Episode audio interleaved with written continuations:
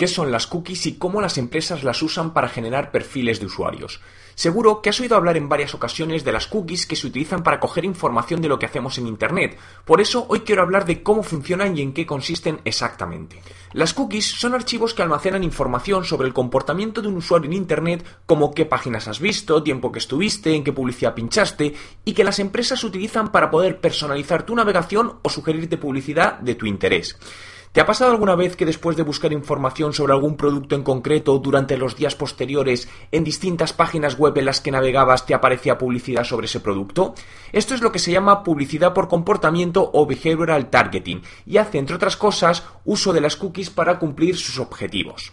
Aunque hay varios tipos de cookies y podemos limitar que nos las instalen de manera automática una vez accedemos a una web, la realidad es que si lo hacemos, el navegar nos será más complicado, incluso en algunos sitios no nos sea posible. Lo más importante es que mantengas actualizado tu navegador para prevenir la instalación de cookies dañinas que cogerán otro tipo de información más personal. Pero desde el punto de vista de la empresa, las cookies dan información muy valiosa sobre los consumidores que bien usada puede ayudarnos a definir perfiles de clientes y poder ofrecerles aquellos que más les interesa.